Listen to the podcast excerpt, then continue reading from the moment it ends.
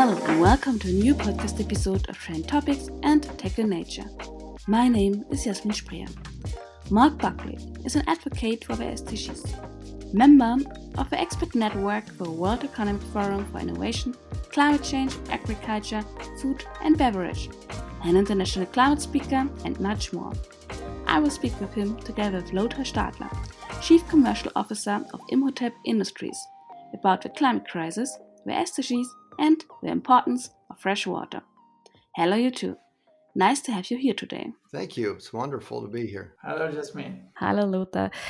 So, the first question is for Mark. Mark, the third part of the sixth IPCC report was also published recently.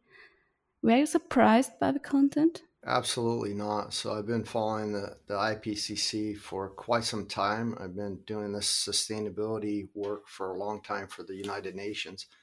And it wasn't a surprise. Matter of fact, it was, uh, for me, it was a blessing because finally some hard verbiage and some actual, instead of being so soft handed in the message, it was much more forceful is probably not the right word, but it came forward that it's urgent. Uh, we're in a climate crisis. We need to act, and there's some specific things that we need to do. And so I was really glad to hear that. And I love the optimistic twist um, a lot of the executives that it says, and there's still enough time to do it. It's not too late and that's that's something I speak about a lot as as the misunderstanding most have of the exponential function that if we get on a bo- on board and if we have enough actions and movements and critical mass, we can reach that exponential function and do amazing things. We still have eight years left to go before we reach the Paris Agreement December 2030. Yeah. In your opinion, what are the biggest challenges? Oh, well, the biggest challenge is from humanity to get out of this siloed or linear approach to solving our global grand challenges and our issues around climate. So we think, you know, okay, it's we have to fix water, or we have to fix food, or we have to fix these, and it's really those are all complex facets uh, of a system. And so the or the way to solve human suffering and our global grand challenges is really by addressing all the facets of a complex system. And so in 2018, pretty much all international organizations, World Trade Organization, UN, the European Union, World Economic Forum, they all switched to this systems view of life approach to solving our global grand challenges. And I really think that is the key. Instead of this siloed or expertise method of solving our problems, that we take a real systemic approach and, and, address everything at once. That's how the world works, and it's actually a better model for success. Mm-hmm, mm-hmm. Meat abstinence was also given an important role. You are part of a sustainable advisory board of a startup, Aleph Farms. They are working on cultured steaks directly from cells. How do you assess the importance of cultured food in the future? And what about the high power consumption? Yeah, that, that's a great question. So, uh, Aleph Farms is a, is a super startup in the lab grown meat cellular agriculture space.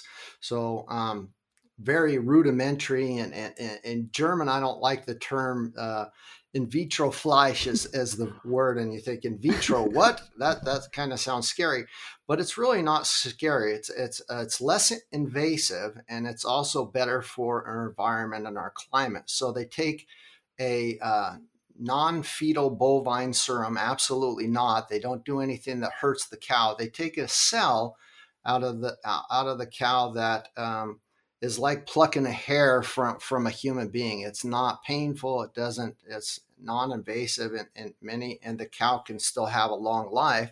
And then they grow that in an environment using um, plant-based organic uh, matter in a lab. And in about three weeks, they have a full steak. So in, uh, Aleph ha- started out with a thin cut piece of meat and a steak, and then they went to a prime rib or ribeye steak, sorry, and uh, grown in three weeks. It's amazing. The reason um, alternate proteins and alternate ways of producing meat is good is because it's another facet in this complex system to get get off of the unsustainable practice of, of industrial animal agriculture, where we have uh, you know these big areas where cows are you know on on these abhorrent conditions creating methane and and manure and uh, hurting our waterways to a much more controlled area. And the input of food and water to these animals is is minuscule. It's reduced and the great thing I like about Aleph Farms is they are the first to grow a steak in outer space. So they sent uh, twice now uh, uh, food to the ISS space station and grew a steak there. The reason is, yeah, that's a great marketing thing and it sounds wow, cool.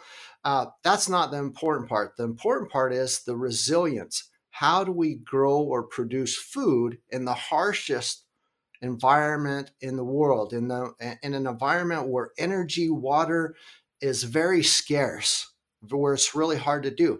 Because if we can do it there then we can have that resilience here on earth and not affect our environment our water our, our soils and things in the production of meat. Uh, it's not the solution for all. Matter of fact i would say let's get off of let's get uh, get as far away from animal consumption, meat consumption as possible. Um, but I think it's a great alternative to traditional industrial animal agriculture. That that's really a big part. And I'm not sure I answered the other part of your question. If we have time, I'd be glad to. No, um, I wanted to ask again. What about the high power consumption? And in the moment, it's really, really expensive the whole production so how could we reduce the prices? Yeah, exactly. So um, for Aleph, the the uh, the price consumption is uh, pretty high. It's still it's still not bad, comparable to like a wagyu steak and some very specialty meats out there. Um, and the reason is because the medium and the growth and the type of lab-based setup technology that's used to grow it there's a way to get that cost of goods down, which most people, whether it's vertical farming, whether it's precision fermentation, whether it's uh, fungus or whatever type of alternate protein to grow food, um, isn't realizing. If you uh, take renewable energies, that means ambient water harvesting, if you take solar power, if you take wind energy, if you take battery backups, to produce those products that are very innovative, then you've just reduced your cost of goods sold, which then drives the price down. And so, um, this might be controversial, but the way to look at it is kind of like Tesla. Tesla started out with the Roadster, it was extremely expensive, and now the Model 3 and the Model Y and the models coming are, are better price points. And that's this diffusion of innovation curve as we use more renewables, as we find better processes, that price point will come down comparable and even better than that market. Plus, the long term impact, the natural capital or the true cost of that product is a lot less than, than regular animal agriculture. Regular animal agriculture, let's take beef or hamburgers, uh, has tons hundreds of thousands of liters of water embedded in one hamburger, and land and food and methane emissions, which cellular agriculture uh, has a much lower, minuscule, lot less. It's not even comparable. Mm-hmm. And so the greenhouse gas emissions, the impact on environment is, is a total different beast. And so we have to look at it in a different lens. And so um, I, I think it's a good one facet. I don't think it's the solution. I think it's an important facet to address the entire food system, this global food system. Mm-hmm, absolutely.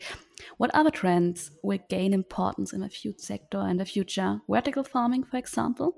This is supposed to use less water than traditional agriculture. Yeah, so um, vertical farming or aquaculture is really this buzzword. It's it's uh, goes back to the Hanging Gardens of Babylon, uh, um, hydroponics. You know, it's been around for a long time. Matter of fact, I come from uh, five generations of Germany's uh, largest hydroponic nurseries, hydroponic farming, which is uh, the way it started out five generations ago was with lava rocks and water. and, and what we call a nutrient film technology.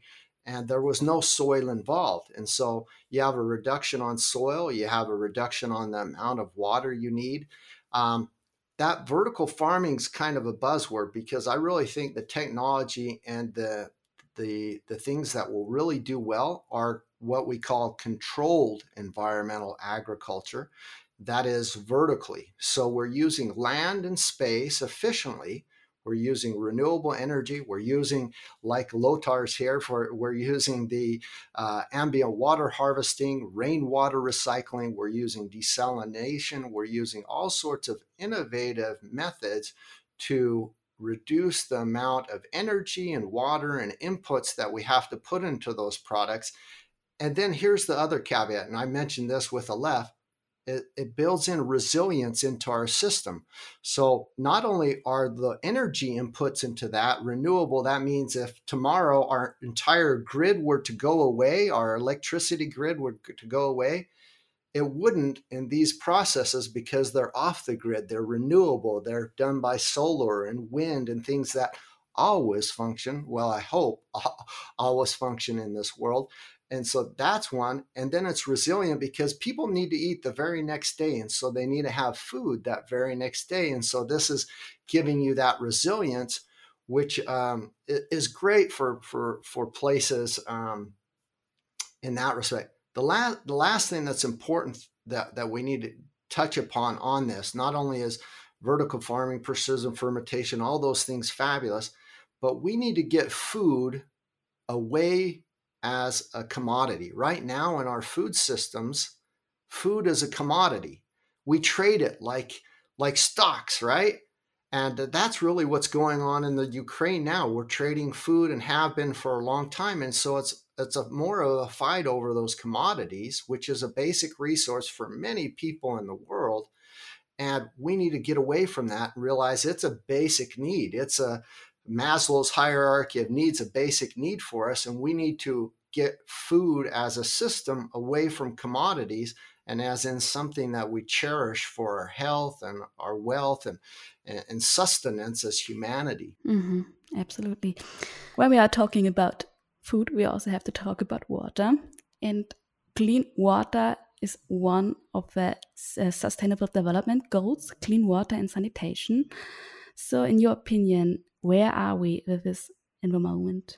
Yeah, so uh, clean water and sanitation is the sixth sustainable development goal, but all sustainable development goals are tied together as a system. It's virtually impossible to work on one. I can tell you right now that 11 of the sustainable development goals tie very closely towards water. So, three of them are very heavy on water, um, and that's the biosphere area. So, life on land, life below water, and clean water and sanitation are the strongest to tie to water. Um, it's really, really important. What most people don't understand is not only are the sustainable development goals the first ever um, historical moment for humanity when 192 countries came together and agreed on a plan, a roadmap to keep us at 1.5 degrees of warming. But they're the world's first ever moonshot. We have eight years left to reach the Paris Agreement and the Sustainable Development Goals by December 2030. And so I really, I really think it's a key factor in that. That's what Lothar and Phantor and Imhotep are doing is addressing how do we relieve the pressure on humanity on our infrastructures. And that's the key sustainable development. We have development going on all over the world, but what part of it is sustainable to, to give us water security, food security, and things like that? So I really think uh, we need more, you know, ambient water harvesting, rainwater recycling, uh, cloud seeding. We need some big things to really make sure we have water security all over and that we're taking care of every precious drop that there is. Absolutely. And this is the moment I want to uh, introduce also Lothar in our conversation because Lothar, you are from Imhotep Industries. Imhotep Industries has developed the Phantor it is designed to harvest drinking water from the air. So, could you explain us how it works? Yes. well, what, what we are doing is we're simply copying the nature with technology. In nature, water evaporates, it comes to clouds, it condenses, and then it rains. Well, we are turning this into an industrial process with technology. We cool down the air and condense water comes out. Uh, however, until now, this took a lot of energy yeah, to do this process. We have a new solution by intelligent guiding the cool air in the plant so the cooled air stays in there and we do not need so much energy yeah? And that's a process yeah? And this brings our technology close to other water technologies also in terms of cost yeah? So with the big difference that we do not produce waste we do not need plastic bottles yeah? Uh, no salt no salt residues and uh, well we provide a, a self-sufficient solution. Mm-hmm. and we today that self-sufficient solutions are more and more important Mm-hmm. But how far along are you with the development of a Phantor? It's already done or just a prototype? Well, it's a, it, it was a long development from uh, 2019 on, and Phantor um, was uh, delivered now to Dubai, and it's producing every day on, on, on the world islands. It's a hotel island. Uh, it's producing every day now uh, drinking water there. Mm-hmm. Yeah, but why is your prototype in Dubai? Because isn't water scarcity much greater in other regions. Dubai is really rich. Yes, well, uh, we, we, we chose as a startup, we chose a, an ideal uh, place where the humidity and the temperature is perfect for our process. That's why it is there. It's uh, all over the year. It's the same temperature and, and humidity, and it's perfect conditions there. So, um, and we see also the, the, the results at the moment are really good and we see what what they can do with that on an island. You don't have to bring the bottled water there. You don't have to uh, use seawater and process it in, in, in a, a, desalination and put back the salt into water in, into the sea. So this is this helps in this use case. But there are also, you're right, many many other cases. But you know, as a startup, you have to focus uh, somewhere and uh, this was uh, a, a, very good choice. okay, so but after your focus on Dubai, what are the future plans with Phantor? Well, um, as um, as uh, Mark said, we are trying to scaling up, of course, our technology. And like uh, you mentioned, the Tesla uh, case um, uh, in the beginning, uh, new technologies are expensive, and our water costs at the moment is about three to seven cents per liter and we think we still can go down with that price. And this makes it also competitive to other technologies. And uh, for example, take it. Uh, we need energy, of course. Yeah, we can take it from uh, uh photovoltaic plants, from windmills, and so on. And um, when energy, for example, is not needed, that's a big problem for uh, energy uh, service companies. Yeah, but at the same time, you could just place uh, one of our water generators uh, beside a wind a windmill, and at the time you don't need the energy, you just produce your water because you can store it for for for a time. Yeah, that's a new application. And how big is the Phantor? So, what about land consumption? Well, uh, the, the is, uh, is in a container size, 40 feet container, so 12 meters long, and it's um, it's it's pretty small for that. What it produces, it can produce up to ten thousand liters per day pure water. And I, I myself also tried it. Mark, you should you should come uh, one day to to Dubai and also try water. Yeah, I definitely want to. I, I want to interject something because I when I hear Lothar speak about it, this is what I hear. Um, I hear that it's a, solution that we're working on. That the, the price will be more affordable for everyone, so that it's a, a tool that we can implement. But what what I really hear is that with climate change, with the climate crisis, our air is hotter. There's more moisture in the air. That's why there's stronger storms. And so it's also a renewable energy that's kind of just free going to waste there. And if we can do, and, and, this could be controversial, could be geoengineering or considered geoengineering. If we start to take that extra moisture, which is creating stronger storms and things out of the air, um, we might even bring down global warming. Because I mean, global warming, if you believe in climate change, the it's getting hotter and there's more heat and moisture in the air and that's why the storms are more intensive so this is for me a multifaceted solution that has far reaching uh, intentions but the other thing that i hear is yeah i hear dubai it's rich and, and, and that but for me it's like saying we're going to go to the iss space station.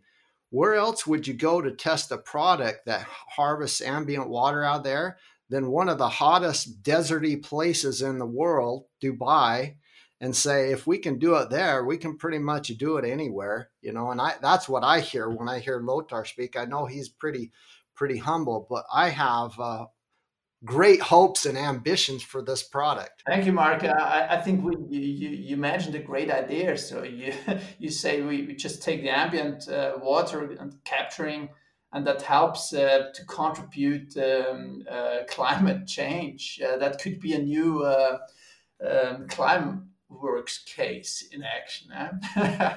Yeah, it is. It could. Yeah, it could. Um, but I think we have to to talk about it uh, a little bit more because, of course, there are also a lot of other things to think about if we talk about um, some possibilities like that. Because, of course, you like like you said, it's uh, controversial, and uh, so we have to talk about it a little bit more.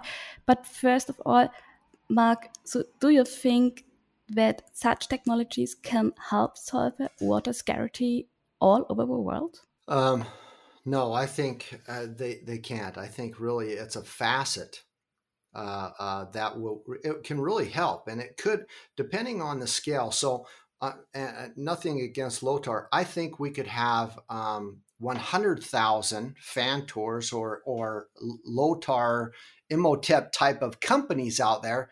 And then instead of just tickling the surface of the problem, we would be making a dent in, that. And then at that scale, then that's when we could really also talk about it. It is kind of geoengineering because then we're we're talking about uh, hundreds of millions or billions of, of uh, ambient water that we're pulling out of the air. That would be then really truly geoengineering.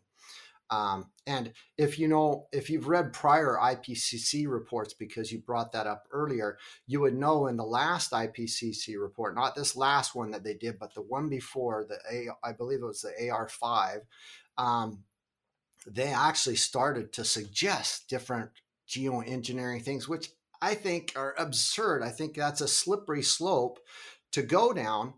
The reason I don't think it's so so bad with water is because um, as our temperatures rise, as we have these issues with global warming, that's one thing that, inc- that that that's a factor that's increasing our problems with our storms getting stronger and things like that. So I actually think that would have an, a, a positive effect instead of spraying aerosol, you know, to to keep warming down and, and things like that. I think that's probably one of the most better uh, geoengineering forms. And so I think um, it is a great benefit because it decentralizes it. It makes people self sufficient. So I like to say off the grid living. So if you had a, a farm or, or um, a business and you were harvesting rainwater and ambient water, you might be able to supplement your entire water needs. Um, the Phantor produces enormous amount of water every day.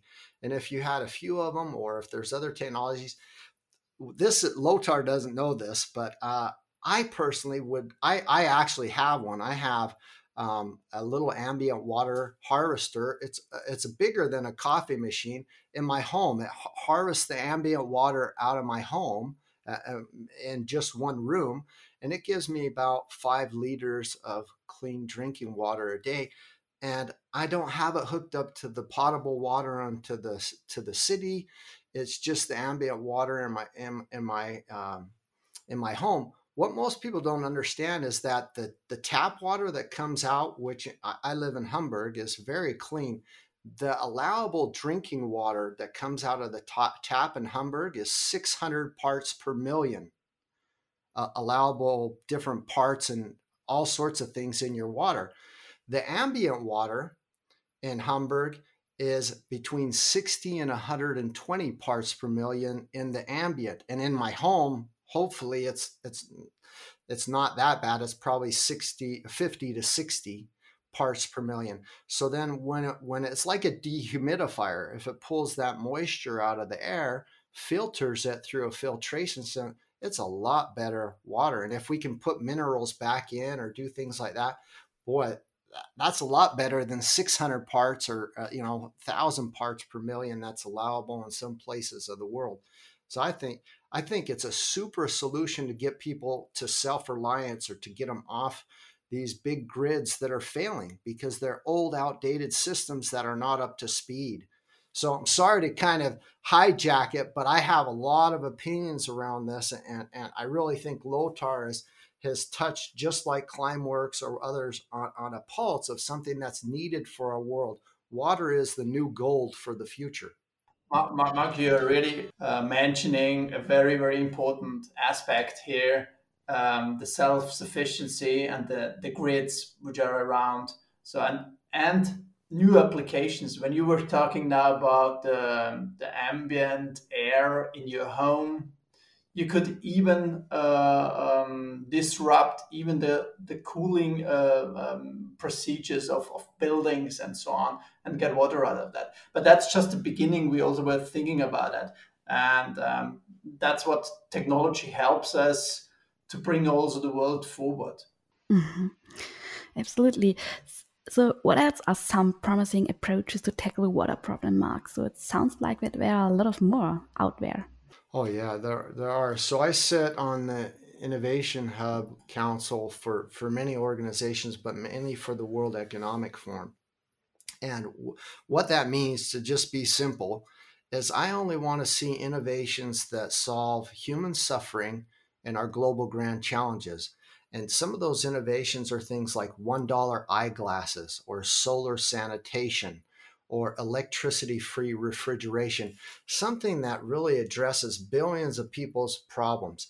And I think water is at the very core of those. So I, I, I truly believe Phantor and, and Phantor's received numerous awards and recognition through NEOM and Phantor already because uh, others around the world are saying, wow, this is really a, a problem solving uh, innovation that really is self sustaining off the grid. You could take this to a refugee camp where they don't have running water, they don't have an infrastructure, and you could give them clean drinking water, which is a huge thing, especially during a pandemic that people need so that they can get back to health, so that they can avoid issues. So there's so many areas. Uh, where it really can be good. And the footprint of it is it doesn't take up land consumption. It's not a big footprint or carbon footprint in, in that aspect, so that it's not something that you'd say, boy, that's like eating meat or that's like doing, you know, something else that has a big carbon footprint. This is uh, very, very non-existent and it's a positive. And it um, instead of, you know, there's this big trend in the world let's go net zero. Let's get our emissions to net zero. I think that's the wrong thing. If we go net zero, that means we're dead. That means we're flatlining. We are carbon beings. We need carbon and nitrogen and, and, and that and, and methane, not methane, but the manure in our soils to have good soil health to, to do that. And so if we go net zero, that means like we're almost dead, like flatlining as humanity. I think we need to go net positive. We need to capture greenhouse gas emissions and, and carbon and use it for our benefit and leave the world better than we found it.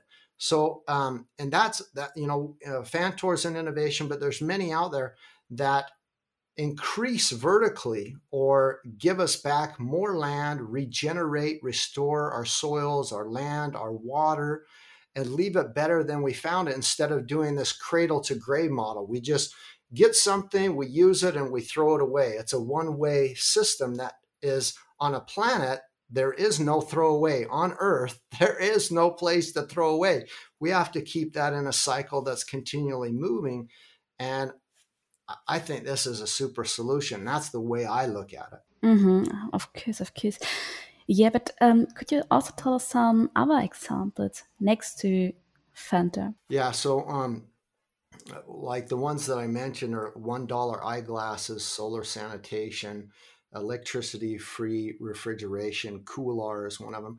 The one that I really like, and it's more of a health innovation, is around the world in Africa and India, there's a lot of um, women who are are really waiting in line or waiting months to get a breast exam. And it's not breast cancer that kills, it's the late detection that really hurts and causes the problem. So there's this new innovation, it's called iBreast Exam. It's a handheld $5 uh, unit. It looks like a it looks like a mouse. It looks like kind of a mouse, a little bit bigger, a little bit heavier, but women can take that iBreast exam and they can put it over their blouse, over their shirt. They don't have to take anything off. They don't have to do some crazy squeezing. And they just run that over their shirt.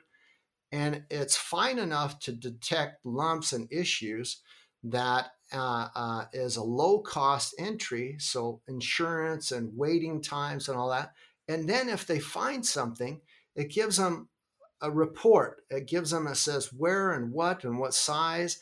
And then they can take that to their doctor because there's all sorts of factors in there. And that, uh, that affects billions of people. The, another innovation is so if people ask me what are the top five ways to draw down global warming to heal our planet i can tell them you know most people like i have no idea we need to stop using plastic or let's go vegan or, or whatever no, that's that's not it. The number one way is to globally reform our entire food system so that it's not a commodity anymore and that the it's not about the products or the brands of the future. If we're vegan or if we're flexitarian or if we're raw or paleo, it's about the way we produce that will have the biggest effect on the future. If we use renewable energy, if we use ambient water harvesting, rainwater recycling, if we use good packaging, if we do it without waste, uh, this just during the pandemic, 50% of every food product that we produce, 50% worldwide globally, is wasted. Not even a quarter of that 50% waste is enough to feed everybody starving on the planet six times over. And if we if we fix that and quit going over and using resources that we don't have on a finite planet, that's the biggest thing. And the second and third is surprising to most people. Um, way to draw down our planet is really to empower women and girls. And most people, what empower women and girls? That's weird. From an old hippie uh, bearded guy saying that, that's kind of weird. What What do you mean? Well, what I mean is the, the largest producers, farmers of food, seafood, are women and girls. They don't get to go to school because they work in abhorrent conditions producing food for others around the world. They don't have microcredits, they don't have an identification, they're starving and almost starving themselves because they're producing the food of our world. And if we empower them, they will feed not only their families better, but they'll feed the world better. And they're better sustainable stewards of our planet. And that has, and I'll tell you, and I'm not just the only one to say it, there's tons of reports out there. The best one I like is from Paul Hawken in his book, Drawdown. But he says up to 75% by empowering women and girls, it can draw down global warming. That's the hugest impact and then the, I'll just give you four. I won't give you five. The fourth way to to draw down global warming is by rethinking refrigeration. And I hope that Lothar will think of this as the next step because he kind of mentioned it at home. If we think about the way we refrigerate our products, uh, and w- when we think about that, we think about the fridge in our home, but we don't think about the sh- cooled shipping containers that are in the billions going around the world that have these refrigeration devices that are spewing heat out the back end and heating our planet. We don't think about those trucks that are delivering food to the grocery store around the world that are spewing uh, heat out of the back end of those cooling devices. Uh, and that's all attributing to uh, not just hydrofluorocarbons, but it's contributing towards the heating of our planet. And so, if we think of better ways to to cool down our planet and our food and and and things like that, and that's why one of the innovations I said is electricity free refrigeration, and it's mainly was thought for vaccines uh, in in very hot areas so that that they would work. But those are solutions that are just enormous impact to bring our planet back into the safe operating spaces of our planetary boundaries. Mm-hmm. So, Lothar, this, is bringing me to the last question for you. What are the next plans for Phantor and Imhotep Industries? Are you now getting some ideas to tackle on? That's always the hard questions to answer to journalists uh, when you want to hide something. But uh, yes, I um, we we definitely have something in our garage, and it's um, and it's growing, and we will present it in June at the Green Tech Festival in Berlin. It's uh, 22nd to 24th June in Berlin, so probably you also pass by, Mark and Jasmin and we'll uh, present our our Phantor, uh, the smallest brother or sister of, of Phantor, uh, with the same technology, but uh, in a smaller size, and that's how we try to to to convince people also to get uh, into new technologies, yeah. and uh, that's a new thing, and, and we're very happy to to announce that as soon as possible. Okay, sounds good. I'm curious to see it. And also, one last question for you, Mark, of course, about the SDGs. In your opinion, is it at all realistic to achieve the SDGs by 2030? Is there hope? Absolutely. Yeah. Absolutely. No, I'll tell you. I'll okay. tell you why. There's a couple of examples out there already. It's absolutely positive. And I'm sorry my answers are never short because life is complex. We're full of systems. So I need to give you the full version so you can understand it. When John F. Kennedy said we're going to put men on the moon, he had 10 years to do it. He went before Congress and asked for money. He didn't have any innovations, technologies, anybody working on how they were going to do that, but he was asking for millions of and, and probably billions of dollars to, to make that happen um, that was a vision that he set there and he achieved it in, in nine years so he less than a decade he achieved that and the us did and other countries involved. We're at that same point in time now. We have eight years left to go. We had 15 had we had started in 2015 we have eight years left to go and we do have the technologies. We do have the critical mass and if if we get enough people applying these models the SDGs and environmental social governance into their lives, to their organizations, and implementing them, I know the exponential function works and we can reach it in eight years. I'm very hopeful and optimistic that we can probably even do better if we get everybody on board. Here's the great thing about it it's a better model for not just for life, it gives you a beautiful future to live in, or at least a lot better than if we didn't do anything.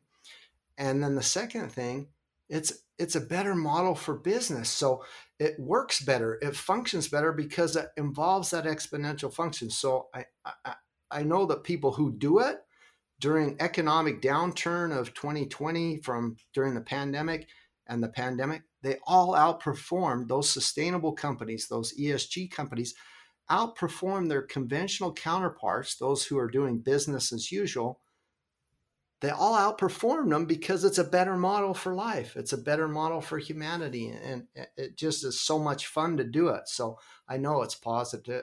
We can do it and it's positive, and I'm optimistic. In my opinion, these are the best last words we could have. so I really hope that it will be like that. Like you said, Mark and Lothar, thank you very much for the conversation today. It was really interesting, and I'm really curious to see what happens next with everything out there. Thank you, Jasmin. Thank you so much. It was wonderful, Jasmin. thank you. So, thank you for the talk, and till now, goodbye.